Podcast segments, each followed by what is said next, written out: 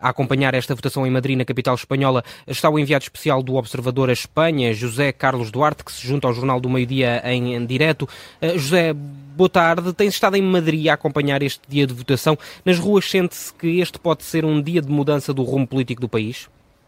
Boa tarde. Uh, efetivamente sente-se. Uh, esta manhã estivemos num dos bairros mais à direita de Madrid, o bairro, o bairro de Salamanca, um, e efetivamente entre um eleitorado mais à direita sente-se realmente esta vontade de mudança uh, para o fim uh, do governo de Pedro Sánchez.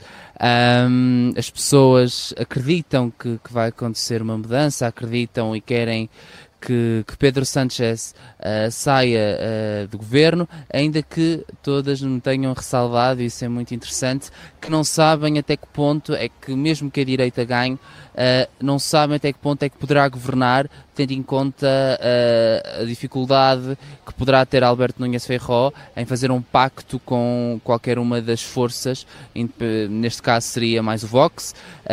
há aqui muitas dúvidas sobre uma viabilidade de uma coligação direita em Espanha. Obrigado, José Carlos Duarte. É um dos enviados especiais do Observador a Espanha, juntamente com o João Porfírio. Os resultados começam a ser conhecidos a partir das sete da tarde.